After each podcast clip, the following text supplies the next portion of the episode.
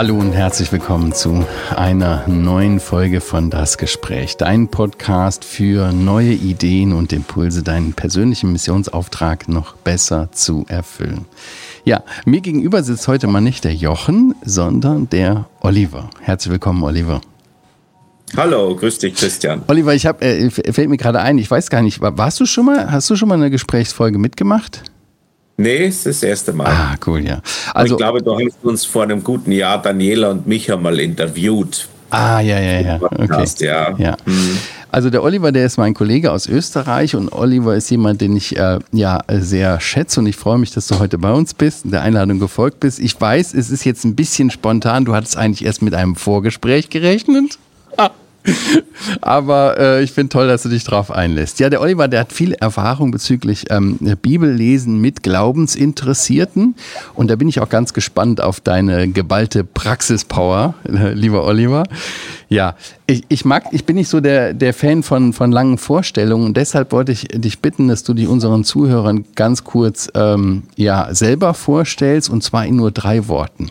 Also, dass diese drei Worte, Du hast drei Worte, dass die einen Eindruck geben äh, darüber, wer du bist. Ja? Also, würdest du, wie würdest du dich mit drei Worten beschreiben? Zugraster. Okay. Bibel begeistert.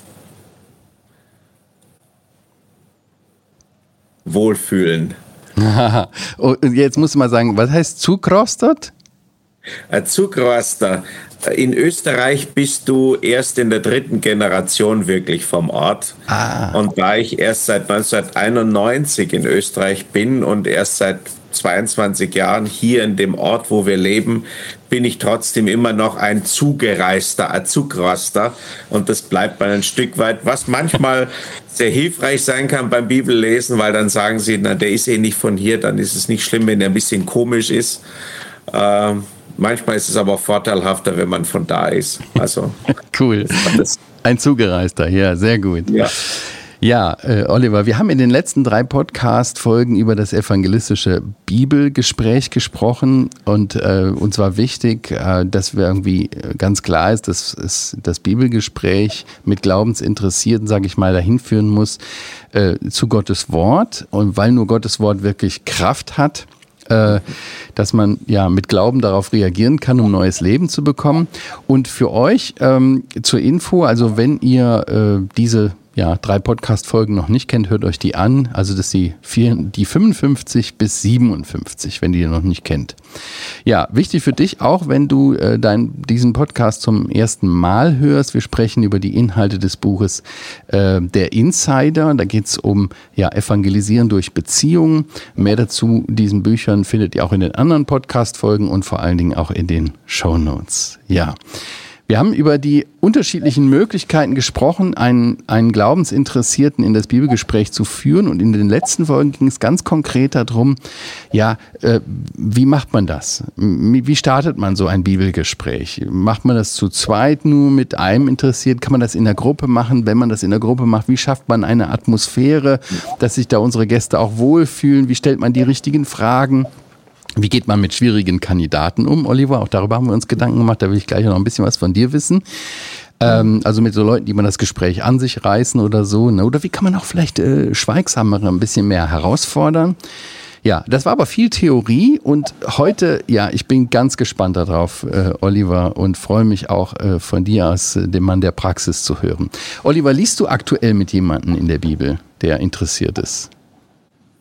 Ja, ich habe momentan drei Bibelkreise, wo wir in einer Kleingruppe oder in einer Gruppe Bibel lesen und einen Kreis, wo ich mit einem äh, jungen Mann beziehungsweise ist manchmal ist auch sein Freund, der schon gläubig ist, dabei, aber da würde ich sagen, das ist eher so eins zu eins Bibellesen, ja. Ah ja. Cool.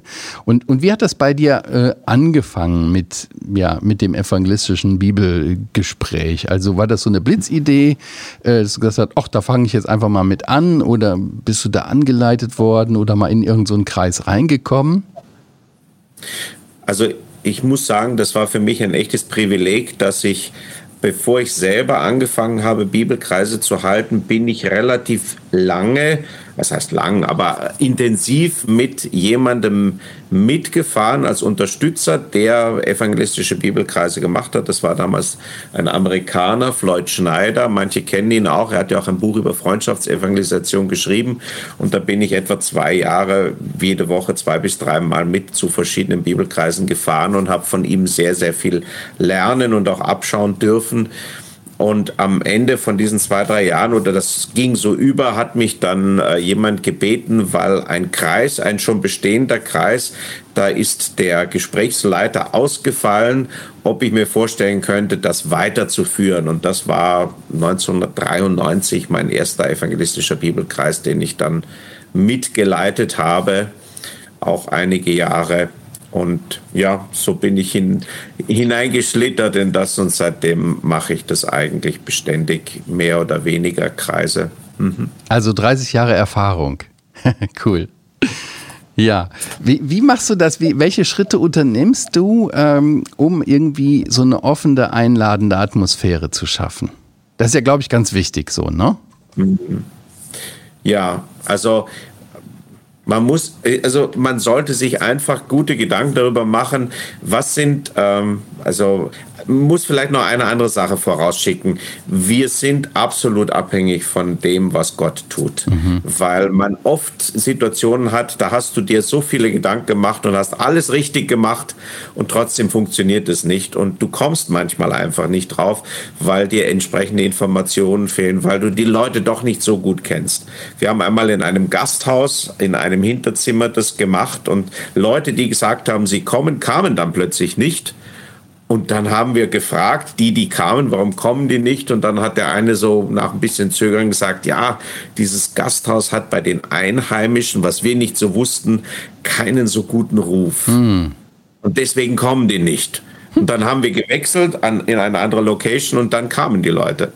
Also es, man muss sehr viel reinhören, weil in der Regel kennt man die Leute ein bisschen vorher und wenn man dann weiß, das ist etwas, das würde denen gar nicht gefallen, dann muss man schauen, dass man das eben lässt. Aber in aller Regel, äh, wenn man sagt, eine gemütliche, ähm, möglichst natürliche Atmosphäre, das kann zu Hause sein. Manchmal ist es auch besser, es zum Beispiel in einem eher neutraleren Ort, in einem Kaffeehaus oder irgendwo anders zu machen. Da sollte man sich darauf einstellen, wo man den Eindruck hat, da können die Leute sich am wohlsten fühlen und öffnen sich am schnellsten. Mhm. Aber das ist sehr individuell. Da ist man wirklich auch, sollte man ein bisschen kreativ sein. Mhm. Ja, und es ist mhm. gut, dass du sagst, dass äh, wir haben die Weisheit nicht, wir brauchen die. Ne? Wir haben auch immer wieder gesagt in den Podcast-Folgen, wenn es darum geht, äh, Gott muss das irgendwie führen und wirken ja. durch seinen Geist. Deswegen ist auch Gebet so wichtig. Ne? Mhm. Ja, äh, wir haben unseren Hörern äh, empfohlen, erstmal den Anhang hier vom Insider zu machen. Da geht man so durch das Johannesevangelium mit Fragen. Äh, wie machst du das? Wie formulierst du Fragen, die während, ja, die du während so einer Diskussion stellst? Wie, wie, wie gehst du da vor? Es gibt natürlich, äh, du bereitest dich ja selber auf den Text schon vor mhm. und ähm, ich gehe in der Regel so vor, dass es, ähm, dass es eine, mindestens eine Hauptaussage, die ich im Text sehe, gibt, wo ich mir wünsche, dass ich sie den Teilnehmern an diesem Abend zumindest vermitteln kann. Und entsprechend dem gibt es natürlich so ein paar Fragen, die ich mir schon vorher vorbereite und sage, ich habe zum Beispiel, äh, hab, ich habe jetzt gerade momentan einen Kreis, wo ich das Markus-Evangelium lese. Und da habe ich mir zum Beispiel bei der Vorbereitung, das war äh, in Kapitel 2, und da habe ich den Abend mit einem Titel überschrieben. Ich hatte, äh, ich habe sechs Abende vorbereitet gehabt und die hatte ich mit einem, jeweils mit einem Titel überschrieben und in dem Fall war es Jesus und die Religion. Mhm. Und dann habe ich äh, einen relativ langen Text mit den Leuten gelesen und habe gewisse, ich weiß, ich habe eine Apothekerschrift, kann man nicht lesen, aber dann habe ich mir gewisse Kernpunkte rausgesucht und habe gedacht, die Frage möchte ich auf jeden Fall stellen. Mhm. Ähm, und ähm, weil ich gedacht habe, damit kann ich diesen Gedanken transportieren, dass der Herr Jesus und Religion, weil ich das eben im Text auch beim Studium selber gesehen habe, das mit den alten Schläuchen und dem neuen Wein, dass man sagt, Jesus und Religion ist nicht kompatibel. Mhm. Wie können die Leute das beim Lesen selber herausfinden? Und da habe ich dann ein paar Fragen äh, zu diesen vier Abschnitten rausgesucht. Und aber äh, was natürlich auch so ist, deswegen ist äh, Gesprächsleitung immer sehr nervenaufreibend, wenn man während des Lesens dann merkt, die Fragen funktionieren bei den Leuten irgendwie nicht, muss ich während des Gesprächs ein bisschen umswitchen und sagen, ein bisschen raushören, was sprechen die selber denn für Themen an und dann vielleicht sogar die Fragen, die ich vorbereitet habe, ein bisschen umformulieren, damit ich das aufgreife und sage, wenn die zum Beispiel sagen, ja, ich kenne da wen und der ist so und so und dann sage ich dann, ja, wie würde denn der das machen? Oder wie würde der denn das sagen? Oder wie würde der das empfinden, um quasi die Leute abzuholen, darüber denken die gerade nach und dann zu sagen, okay, versetz dich mal rein. Also das, da muss man dann ein bisschen flexibel sein, aber ich bereite schon eine Reihe von Fragen vor, die ich an bestimmten Stellen dann stellen möchte, wo, wo ich dann zum Beispiel hm. sage, wärest du in dieser Situation? Also zum Beispiel, da gibt es dann die Geschichte von dem Gelähmten, der durchs Dach runtergelassen wird und wo Jesus dann die Sünden vergibt, wo ich dann sage, wenn du der Gelähmte gewesen wärst und du kommst da herunter und Jesus ist dir wohlwollend gesonnen, womit würdest du rechnen? Was gibt er dir? Tja, ich würde sagen, Leute, dass, mich, dass er mich gesund macht wahrscheinlich, ne? Genau, und dann kommen die Leute drauf, hä? Jesus redet über was ganz anderes jetzt. Und dann fragst du, woran könnte das liegen? Mhm. Dann kann man diskutieren anfangen und dann, mhm. also so eine Frage habe ich zum Beispiel vorbereitet gehabt. Ja, ja, ja. Ja. Was würdest du sagen? Also, äh, äh einen Punkt habe ich jetzt rausgehört. Du machst dir mhm. vorher Gedanken, du bist selber vorbereitet und du hast ein klares Ziel, dass du dir das wünschst, dass am Ende die Leute irgendwie diesen einen Punkt verstanden haben, den der Text mhm. so im Fokus hat. Ne? Ja. Was gäbe es äh, so noch für zwei Punkte, wo du sagst, ja, die sind auch wichtig beim, bei den richtigen Fragen. Eine Sache hast du noch gesagt, ach ja, stimmt, du hast gesagt, äh, flexibel sein, möglicherweise ein bisschen umswitchen, wenn du merkst, es kommt nicht an. Mhm. Gibt es noch einen dritten Punkt? Noch einen dritten Punkt bei der Vorbereitung. Hast ja, du das schon mal erlebt, dass es überhaupt nicht, dass du gar nicht weitergekommen bist und dass du dann abbrechen musstest? Also abbrechen noch nicht, aber dass ich im Nachhinein gedacht habe, dass überhaupt am Anfang der Zeit, dass ich gedacht habe, wir haben über alle möglichen Sachen gesprochen, aber nicht über das, was ich mir vorher vorgestellt hatte. Okay, gut.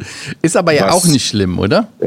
Ja, ja man, man, man darf natürlich auch einfach damit rechnen, dass Gott dann eingreift Manchmal ist es äh, die, die Initiative von den Leuten, aber ich denke, manchmal ist es auch Gott, der dann eingreift und sagt, für die Leute, die du vor dir hast, nur wusstest du das nicht, ist momentan ein ganz anderes Thema aktuell. Mhm.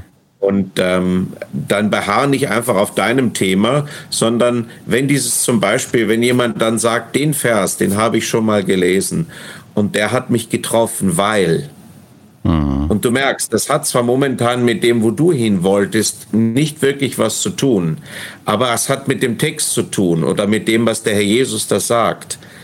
Dann nicht einfach drüber gehen und sagen, schöner Gedanke, aber kommen wir zurück zum Thema, sondern sagen, wow, und ähm, was wir heute besprochen haben, hilft dir das weiter? Oder das, was du damals vielleicht nicht verstehen konntest, äh, wie würdest du das heute sehen? Einfach dann das auch aufgreifen, weil letztlich, wir wollen ja mit den Leuten über das reden, wenn sie selber den Text auf, dich, auf sich wirken lassen. Was bewegt sie dabei? Mhm. Was, was, was lässt auch der Herr in ihren Herzen anklingen? Weil der Heilige Geist wirkt ja, während wir mit den Leuten Gottes Wort lesen. Also, dass mhm. wir da auch eine gewisse Flexibilität dann haben und zu sagen, okay, ich hatte den, diesen Gesprächsfluss oder das als Gesprächsleiter ein bisschen anders geplant, aber ich merke, das ist jetzt so ein wichtiges Thema, das bewegt die Leute wirklich und jetzt darauf einzugehen und sagen, Gott hat zu diesem Thema auch Antworten, ist dann, glaube ich, viel näher an den Leuten und die Leute mhm. merken,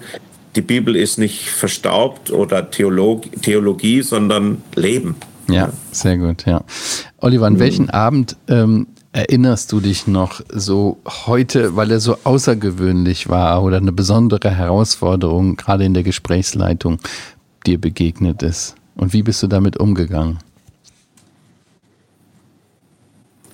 Ich, ähm, ich habe einen Kreis im Moment, wo ein Teilnehmer dabei ist, der in den letzten Monaten eine ganz äh, starke äh, Entwicklung durchgemacht hat. Und zwar ist es jemand, der auch vorher schon mit anderen die Bibel gelesen hat und der in seinem persönlichen Leben äh, immer ganz großen Wert darauf gelegt hat, karitativ sehr aktiv zu sein, viel zu helfen, nicht privilegierten Leuten zur Seite zu stehen, hat einen eigenen Verein gegründet für Kinder aus schwierigen Lebensverhältnissen und, und, und. Und wir kommen mit einem Evangelium, wo wir sagen, gute Werke sind nicht wichtig. Hm. Und das hat bei ihm immer zur Opposition geführt. Immer wenn man in diese Richtung kam, hat man gemerkt, der war ganz hoch sensibilisiert und hat immer gesagt, ja, aber was bringt Christsein, wenn man nur irgendwas glaubt und das spielt sich nur im Kopf ab und man lebt gar nicht mehr in dieser Welt und da gibt es so viele Leute, die brauchen Hilfe. Das ist doch viel wichtiger. Also dieses, dieses äh, Problem, äh, ja, sind gute Werke denn nichts wert und, und sich sehr stark auch über das definiert hat. Und ich habe erleben dürfen, weil das immer wieder kam und ich habe dann wirklich in diesem Kreis, wo äh, vier, fünf Außenstehende sind, habe ich versucht, weil das, ich merkte auch, dass das einige der Teilnehmer schon anfing zu nerven, dass sie gesagt haben, wir kommen eigentlich nicht weiter, weil der immer an diesem gleichen Problem herumknabbert, dass ich versucht habe, dem auch entgegenzuwirken, nicht entgegenzuwirken, aber das aufzugreifen, mhm. indem ich dann auch gesagt habe, und hier sehen wir, Jesus spricht auch über ein richtiges Leben. Mhm. Wir haben Johannesevangelium gelesen. Mhm. Und dann sehen wir, dass Jesus auch über gute Werke spricht. Und ich nehme an, Gott hat einfach an seinem Herzen gewirkt. Irgendwann kam ein Augenblick, es war wirklich eine Gebet, eines, einer dieser Kreise, wo, wo er sehr nachdenklich wurde und ich gemerkt habe, er hat verstanden, Jesus Christus sind gute Werke wichtig und er will die ganze Welt verändern. Aber die Voraussetzung dafür ist, dass man erst eine Beziehung zu ihm hat. Es ging um Johannes 8, meine ich mich zu erinnern, wo es um die Frage geht, ich tappe im Dunkeln und nur mhm. wenn ich Jesus begegne, geht das Licht an und ich weiß, was ich eigentlich tun sollte. Mhm. Mhm. Und dann habe ich, und das war für mich sehr, sehr äh, berührend, aber auch beglückend zu sehen, ähm, dieses Bemühen, ihm zu zeigen, vielleicht hast du deine Priorität noch nicht richtig gesetzt. Und jetzt redet er ganz anders, ist oft sehr still und fasst selber dann am, am Ende des, die Erkenntnisse des Abends zusammen und sagt dann, ja, Gott will die Welt verändern, aber erst muss er mich verändern. Mhm, und das ist cool. bahnbrechende Erkenntnis, die man jemand nicht eintrichtern kann, aber dieses beständige, ja, Jesus sagt auch solche Dinge, glaube ich, hat bei ihm eben bewirkt, mhm. dass er gemerkt hat, ah, das ist eine neue Erkenntnis. Mhm. Schön, schönes Beispiel. Ja. Und äh, wie gehst du mit Leuten um, äh, Gästen, äh, Interessierten, die eher so eine sehr skeptische Grundhaltung haben, also die auch sehr mhm. zurückhaltend sind. Also das Beispiel, was du genannt hast, war ja jemand, der hat dann irgendwie so ein Paroli geboten, weil er äh, so eine Brille auf hatte. Äh, aber wie gehst du mit Leuten um, die sehr distanziert skeptisch? Sie kommen, das ist ja schon mhm. total Riesenfortschritt, ne? aber sie sind ja. sehr, ja. Lässt du sie einfach in Ruhe oder forderst du auch manchmal heraus? Ich meine, die grundsätzliche Frage ist, warum kommen sie denn überhaupt, mhm. wenn, sie, wenn sie mit dem, was da gesagt und gemacht wird, grundsätzlich ein Problem haben.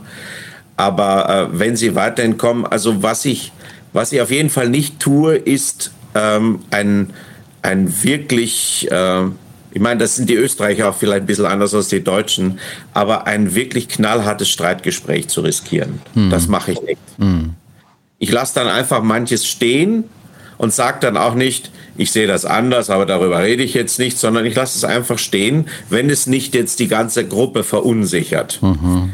Aber so, dann sage ich schon mal was. Aber eher, eher nicht zu konfrontativ. Ich habe mhm. letztens ist mir mal so aufgefallen, weil ich selber aus diesem Milieu auch komme, dass gerade die religiösen Leute gegenüber unserem Evangelium oft sehr skeptisch sind. Und dann ist mir so der Gedanke eingefallen, wie überredest du einen Ertrinkenden, dir seinen Rettungsring zu geben? Das kannst du gar nicht. weil das ist seine letzte Hoffnung. Mhm. Der muss erst ins Boot kommen. Dann gibt er ihn der freiwillig. Mhm. Und so ist es bei manchen Themen, die die Leute aufbringen und sagen, das ist eigentlich, es ist auch sehr aussagekräftig, weil man lernt den Menschen dann kennen und sagt, ah, das ist dein Thema.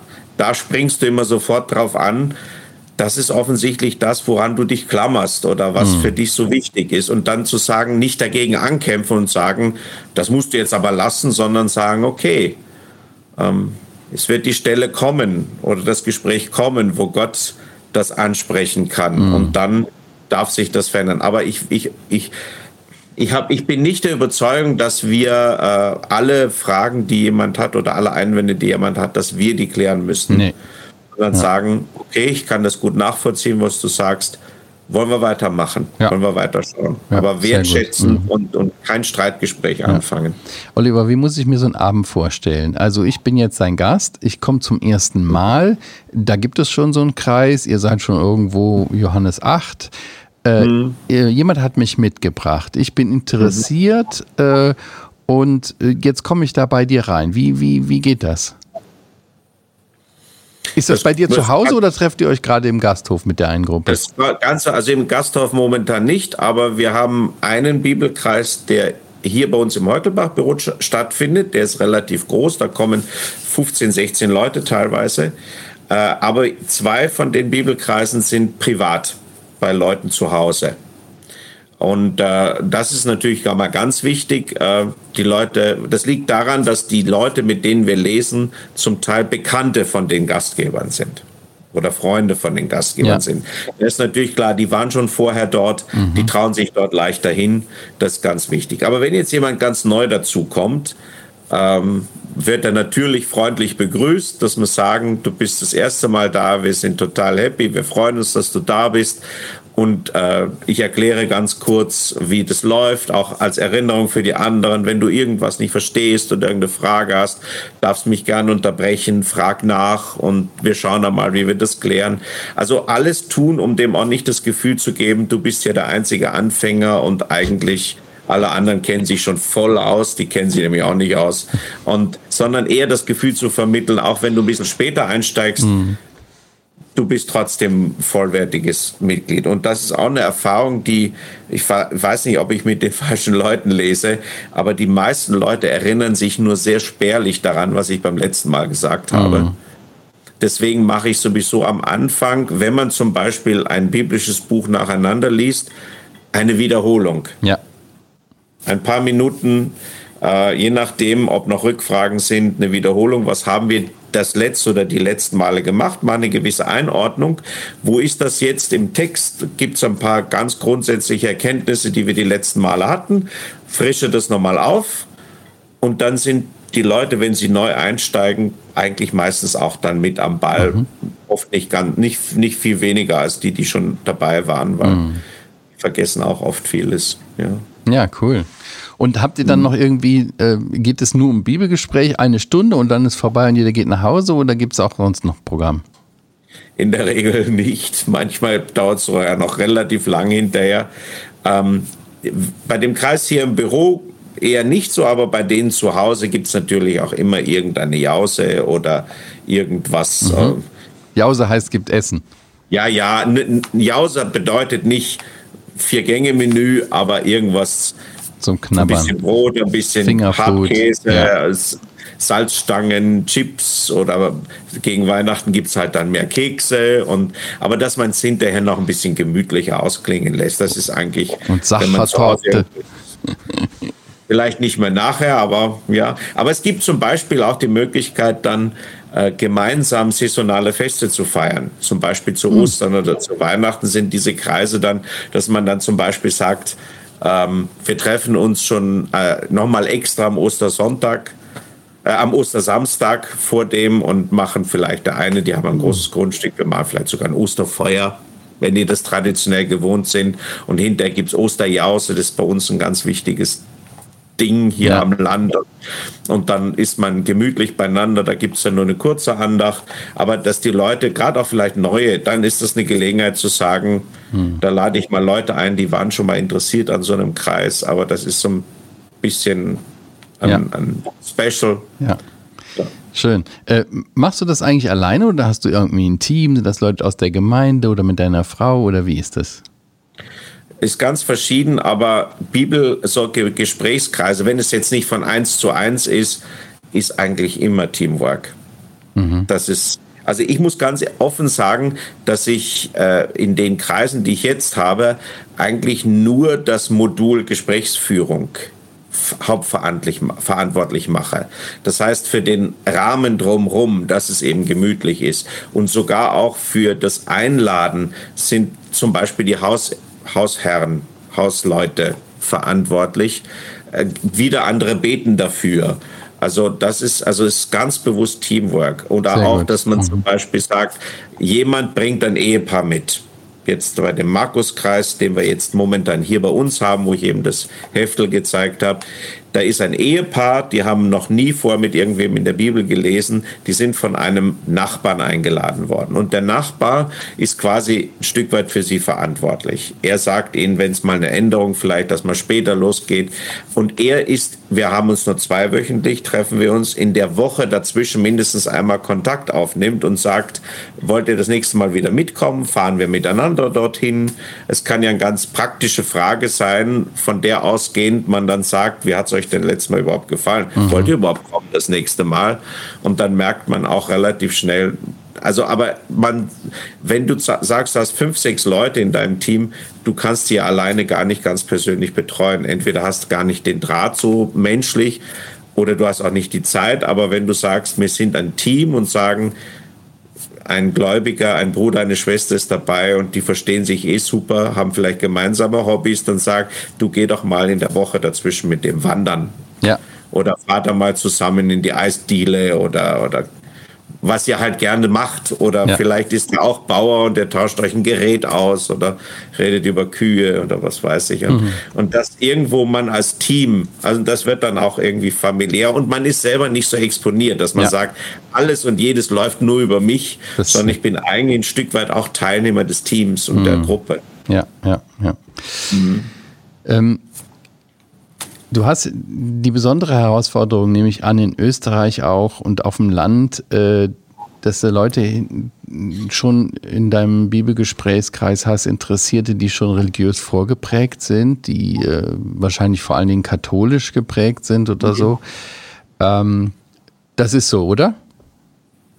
Teils, teils, ja. Oder mhm. hast du auch wirklich so, so Leute, wo du sagst, ja, das sind, äh, die, die bezeichnen sich selbst eher als äh, atheistisch, gar nicht irgendwie christlich vorgeprägt? Atheisten weniger, weil das die in so einen Kreis gehen, ist sowieso eher schwierig. Ja. Aber, ich, äh, aber, ich meine jetzt ohne eine religiöse Vorprägung ja, ja. in irgendeiner Form. Ja, ja. Also das ist nicht so viel. Eher, dass die dann eine andere Prägung haben. Zum Beispiel, dass die sehr esoterisch vorgeprägt sind. Mhm. Also die würden nie in einen normalen Gottesdienst in eine der Volkskirchen gehen, aber die besuchen Seminare, haben tausende Bücher und alles über Esoterik. Solche Leute. Aber ich habe relativ viele auch, die traditionell eben bei uns halt viel katholisch mhm. geprägt sind, ja. Mhm.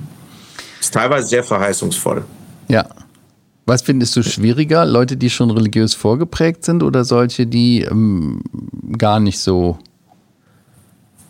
vorgeprägt sind, zu erreichen? Wer lässt sich da eher drauf ein? Kann man, glaube ich, nicht so sagen. Es geht eher um die Frage, wie suchend sind die Leute. Mhm. Ich kenne sehr religiöse Menschen, bei denen ist es einfach nur Tradition. Und wenn du denen sagst, darf sich bei dir was verändern, dann steigen sie sofort aus. Äh, oder es gibt aber auch sehr religiöse Menschen, bei denen du aber merkst, die sind das, weil sie wirklich auf der Suche nach einer Beziehung zu Gott sind.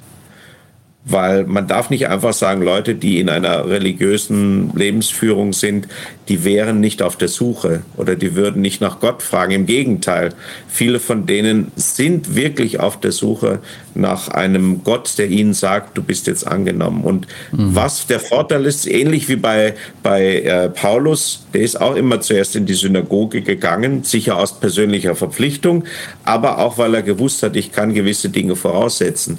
Ich verwende zum Beispiel da ich ja selber katholisch war, verwende ich Zitate aus der katholischen Liturgie, mhm. aus der Messgestaltung in meinen Bibelrunden, wenn sie in der Bibel vorkommen. Wenn du zum Beispiel Johannes 1 liest, dann kommt, siehe das Lamm Gottes, das hinwegnimmt die Sünde der Welt, ein Satz, den jeder Katholik in jeder Messe spricht. Und dann sagt er, äh, dann sage ich, Lamm Gottes, du nimmst hinweg die Sünde der Welt. Und der Katholik sagt sofort, erbarme dich unser. Mhm. So, und dann frage ich, was meint der? Mhm. Und manchmal ist es für die Leute schön, weil sie sagen, ah ja, darüber kenne ich mich schon aus und sie fangen an zu reden.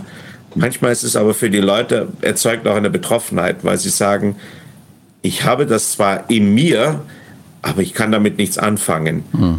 Was bedeutet was das bedeutet. eigentlich? Ja, genau. Hm. Und dann bist du im Gespräch, aber es schafft auch eine gewisse Vertrautheit, dass du sagst, du redest nicht nur immer Sachen, wo die Leute sagen, das habe ich ja noch nie gehört, sondern du redest über Dinge, die die Leute seit ihrer Kindheit ständig hörten aber eigentlich nicht wirklich das mit Inhalt füllen konnten. Mhm. Und wenn du ihnen dann, und das ist meine Hoffnung, da, dass ich dann sage, wenn ich mal so eine Information wirklich konkret gebe und sage, das heißt das, wenn du sagst, äh, Lamm Gottes, erbarme dich meiner, dann hört Jesus dir zu. Hm. Was erwartest du dir? Erwartest du wirklich, dass er dir Frieden gibt? Und, und wenn ich, ich hoffe dann, dass wenn sie das nächste Mal in die Kirche gehen und das beten, dass das in ihrem äh, Gedächtnis aufpoppt und sie sagen, jetzt habe ich das schon wieder gesagt, meine ich das auch wirklich so? Mhm. Also, dass man darüber hinaus damit auch Impulse mitgeben kann. Ja, sehr schön. Mhm. Kannst du eine besondere ja, Erfahrung, besonderes Ereignis aus deinem Bibelgesprächskreis, Erfahrung, die du hast, äh, mit uns teilen, die dich besonders berührt hat? Boah.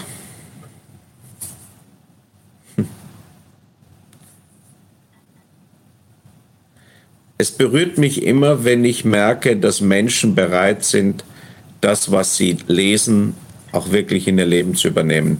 Mhm. Das berührt mich, weil ich da merke, dass Gott am Werk ist. Mhm. Dass das nicht bei Information bleibt, sondern dass aus Wissen Erkenntnis wird. Ich habe, äh, ich habe ja gesagt, ich lese mit einem Jungunternehmer momentan äh, das Markus-Evangelium und wir haben über verschiedene Dinge gesprochen, unter anderem eben auch dann, dass man das Licht nicht unter den Scheffel oder unter das Bett stellen soll, dass da, wo Gott mir ein Licht aufgehen lässt, dass ich es schätzen und in meinen Alltag übertragen soll, weil sonst geht es aus und verloren. Und er hatte mir bei diesem Treffen erzählt, dass er mit, er ist in einer Fußballmannschaft, dass er mit seinem Fußballteam, weil sie die Meisterschaft gewonnen haben, haben sie geplant, eine Woche Mallorca. Mhm. Ballermann pur. Und er hat gesagt, ja, ich nehme meine Freundin mit und dann lasse ich es nicht ganz so wild krachen und so. Und, und ich habe dazu nichts gesagt. Und dann haben wir über diesen Text geredet. Und als wir uns das nächste Mal getroffen haben, hat er gesagt, das hat ihm keine Ruhe gelassen. Und er hat wirklich den Eindruck gehabt, dass Gott zu ihm gesagt hat, das, was dort ablaufen wird, weil er seine Kollegen kennt vom Sportverein, das ist nicht der Platz, wo Jesus wäre. Und er hat seine Teilnahme an dieser Reise gecancelt. Ach, krass. Mhm. Und hat mir das dann beim nächsten Mal erzählt. Und ich war zutiefst berührt, weil ich gemerkt habe, er hat etwas verstanden und hat es so empfunden, Gott hat mir eine Information gegeben. Du würdest vielleicht sagen, ja, damit hat er sich aber noch nicht bekehrt und nichts. Ja, aber einfach zu sehen, jemand nimmt es ernst zu sagen, wenn Gott mir irgendwie was sagt, was ich tun oder nicht tun soll, ich bin bereit, das zu tun und ich mache gute Erfahrungen damit. Mhm. Das schafft Vertrauen für nächste Schritte, wo er dann auch vielleicht denkt, wow, und das will er auch noch. Und das bewegt mich, wenn Menschen von Gottes Wort nicht nur intellektuell angesprochen sind oder sagen, ma, das klingt aber jetzt schön oder so, sondern sagen, das verändert mein Leben. Mhm. Da bin ich, das bewegt mich, ja. Ja, da bin ich voll bei dir, weil das, das ist auch meine Beobachtung, dass das, was mir am meisten Freude macht, wenn man irgendwie merkt, Gottes Wort wirkt. Mhm. Das ist einfach toll. Du bist so ein stiller Beobachter. Äh, mhm. Und das ist ja. so eine Sache, wo du merkst, boah, jetzt ist es wirklich so, dass derjenige auch langsam versteht, dass irgendwie Gott da am Wirken ist. Ne? Meistens ja. merken sie es ja auch jetzt später. Aber stell dir vor, jemand kommt seit Wochen, äh, Monaten, er hat viel verstanden, äh, er kommt zum Bibelgespräch und das Ziel selber ist ja nicht der Bibelgesprächskreis, sondern ist, dass jemand irgendwie Christus, das Leben kennenlernt. Ne?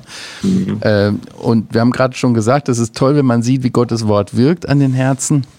Aber wie äh, wie, wie führt man konkret Menschen dahin? Ist das eine Sache, die du ganz Gott überlässt oder bist du da auch manchmal so, ich sag mal, wenn du den Eindruck hast, boah, der ist eigentlich kurz davor und es braucht die passende Frage oder ich muss mal irgendwie vier Augen Gespräch, geh mal eine Runde spazieren mit ihm oder mal separat essen. Also wie forderst du vielleicht ein Stück weit heraus, auch wenn du den Eindruck hast, jemand ist vor einer Entscheidung? Hm. Oder lässt du das ganz? Weder noch. Also äh, ganz lassen darf man sowieso nie. Also auch da sollte man und, und will ich auch darauf hören, was Gott sagt, wie mhm. Gott mich führt. Aber äh, vor so einem Gespräch oder wenn ich den Eindruck habe, ich glaube, dem sollte ich jetzt mal irgendwo, äh, den sollte ich jetzt vielleicht mal festnageln und mal sagen, du, was willst du jetzt wirklich machen? Ähm, davor wirklich zu beten und sagen, Herr, schenk du eine richtige Gelegenheit und mhm. öffne du das Herz dafür, weil es kann natürlich auch sein, dass du jemanden, dass der den Eindruck bekommt, boah, der setzt mich da jetzt irgendwie unter Druck, der erwartet sich menschlich da jetzt was von mir und das hat dann irgendwie gar nichts mit Gott zu tun. Mhm. Ich muss da auch eingestehen, es entspricht auch nicht meinem Naturell. Ich bin weiß nicht warum, aber ich bin äh, nicht der Typ, der Leuten auf den Kopf zusagt, was sie zu tun haben. Da tue ich mich von Haus aus schwer mhm. und bin manchmal sehr dankbar für Leute im Team, die sich da leichter tun, mhm. die dann einmal hingehen. Und ich habe auch das schon gemacht, dass ich gesagt habe, du kannst du nicht, das ist eh dein Freund. Ich habe den Eindruck, ein Gespräch über das oder das wäre jetzt gut. Meistens machen die das eh von alleine. Aber äh, dass ich dann auch schon mal sage, sei so gut, triff dich mal mit dem. Mhm. Aber ich habe das natürlich auch schon gemacht. Aber das sollte dann nicht im Rahmen der Gruppe, sondern wirklich auch in einem persönlichen Gespräch, dass man sagt, mhm. wollen wir zweimal spazieren gehen oder gehen wir mal ein Wochenende in die Berge und, und dann beten, Herr, gib eine Gelegenheit, wo ja. ich es anspreche. Ja. Aber es ist schon so, dass es gut ist, eben auch ähm, so einen Bibelkreis mit einem Ziel letztlich ein Stück weit zu versehen und zu mhm. sagen, wir treffen uns jetzt mal für ein halbes Jahr oder was, dass die Leute auch wissen, es ist nicht so, weil ich habe auch die Erfahrung gemacht bei so Bibelkreisen, die sehr lang gehen, dann sagt man ja, wir sind so eine Truppe und ja. wir haben das, aber es muss sich ja gar nichts ändern. Mhm. Das ist auch nicht so, ja. würde ich jetzt auch. Ja. Aber jetzt hat sich jemand wirklich bekehrt, äh, mhm. wunderbar. Und wie geht es dann weiter? Also ich kann mir vorstellen, dass so meine Hörer hier äh, auch diese Frage haben. Ja, es ist jetzt dahin gekommen, dass es in der Gruppe wirklich einen gibt, der diesen entscheidenden Schritt tun möchte, ihn auch tut. Mhm. Ähm, ja. Und das wird irgendwie offenbar. Wie, ja. wie geht es dann weiter? Ja, wie du richtig sagst, wenn man so in dieser Art Bibel liest, merkt man oft an Antworten oder an Erzählungen, die die Leute aus dem persönlichen Alltag bringen, ich glaube, da hat sich jetzt echt was getan. Mhm. Der ist einen Schritt weiter gegangen. Der hat Jesus als Erlöser angenommen. Dann ähm, tritt etwas ein, wo ich vorher schon sagte, das ist Teamwork. Und ich ist Bibelarbeit, das Ziel ist letztlich, dass so jemand auch Teil einer Gemeinschaft wird wie immer sie auch sein mag, aber dass er kein Einzelkämpfer ist. Der Bibel, die Bibelrunde ist nicht das Ende, das Nonplusultra, sondern so wie vorher, so ist auch nachher die Frage, ist das Ganze in ein Konzept eingebettet, wo ich schon vorher dran denke, was wäre, wenn das Wunder eintritt und fünf Leute bekehren sich in diesem Kreis? Was, wie geht's weiter? Mhm. Äh, dass man von vornherein auch Angebote schafft. Wir haben beispielsweise bei uns in der Gemeinde jeden Monat einen sogenannten Begegnungssonntag wo wir einmal im Monat einen Gottesdienst feiern, wo wir uns ganz bewusst auf Gäste einstellen. Also wir haben dann auch keine Abendmahlsfeier oder sowas, sondern wirklich ein Gottesdienst, der wirklich für Außenstehende gemacht ist, wo man neue Leute einladen kann. Aber der Grundgedanke war, wir laden Leute ein, die zum Beispiel in den Bibelkreis so weit gekommen sind, dass sie sich auch mal gewöhnen, einmal an einem Sonntag auch mal am Vormittag woanders hinzugehen. Aber dort kriegen sie jetzt noch nicht gleich, du bist jetzt schon in so einer Versammlung, Gemeinschaft, Kirche, wie man eben sagt, sondern das ist immer noch auf dich zugeschnitten. Der weiß das zwar vielleicht so genau gar nicht, aber er spürt es. Mhm. Die, die heißen mich hier willkommen und und die Botschaften dort sind nicht wie in der Bibelrunde, sondern eher schon sehr direkt. Dass man sagt, da kommen Leute hin, die sind entweder schon den Schritt zu Jesus gegangen oder sie stehen kurz davor. Mhm. Und entsprechend ist dann auch die Botschaft. Wenn wir wen als Gastprediger einladen, sagen wir, bitte predige so, dass sich jemand auch für ein Leben mit Jesus entscheiden könnte. Und viele sind dann nach den Bibelkreisen erstmal zu diesen Veranstaltungen gekommen. Und wenn man dann den Eindruck hat, ja, die haben wirklich schon das verstanden, dann ist vielleicht der nächste Schritt, dass man entweder mit ihm weiter Bibel liest, aber vielleicht eher in einer Zweierschaft, in einer Jüngerschaftsbeziehung. Und dann ganz bald oder früher oder später das so Themen wie Taufe, Gemeindezugehörigkeit auch. Meistens, wenn jemand wirklich eine Entscheidung getroffen hat, ist er, ist sie sowieso hungrig und will mehr. Und dann ist das ein organischer Prozess. Aber es sollte auch wieder da Zwischenschritte geben, wo man demjenigen es leichter macht, auch sich auf Neues oder auf mehr einzustellen. Genau wie es ja vorher, vor dem Bibelkreis auch Treffen oder, oder Angebote gibt, Gemeindegrillen für die Männer oder, oder Ausflug für die Frauen, wo, wo man erstmal sich kennenlernt und dann lädt man zum wirklichen Bibellesen ein. Mhm. Sehr gut. Ja, vielen Dank für die vielen Anregungen, Ideen, auch aus deiner Praxiserfahrung. Wenn mhm. ähm, einer unserer Hörer, Hörerinnen sagt, ja, ich möchte gerne starten, ich möchte gerne so ein, ich habe da ein, zwei, drei Leute, was mhm. würdest du äh, ihnen mitgeben? Welchen absoluten ja. Profi-Tipp? Boah. Nein, okay. Ein Schritt zurück. Welchen, Danke. welchen Rat würdest du geben? Ja, erstmal sich sehr zu freuen, weil das ist die größte Herausforderung, Leute zu finden, die mit dir zusammen die Bibel lesen. Das ist, die aller, das ist mehr als die halbe Miete. Mhm. Dem gefällt es dann auch in der Regel. Ja, was würde ich dem raten? Ähm, frag dich, in welcher Atmosphäre wollen diese Leute mit dir am liebsten die Bibel lesen? Und dann biete ihnen das und dann steigt ein. Gott redet durch sein Wort. Cool. Oliver, vielen herzlichen Dank äh, für ja. deine Zeit und deine super Anregungen und Ideen. Ja, sehr gerne. Ja, hast du Fragen oder Anregungen, schreib uns gerne podcast.heukebach.org. Wenn euch das Gespräch gefällt, freuen wir uns natürlich auch über Kommentare, Bewertungen, Weiterempfehlungen. Ähm, drückt die Glocke bei YouTube, äh, abonnier den Podcast Newsletter, wenn du äh, ihn noch nicht abonniert hast, ja. Ja, dann äh, bekommst du immer auch die neuesten Inhalte mit. Ich sag herzlich Dankeschön fürs Zuschauen, Mitmachen. Auch dir, Oliver, nochmal nach Österreich. Macht's gut. Sehr gern. Tschüss. Servus.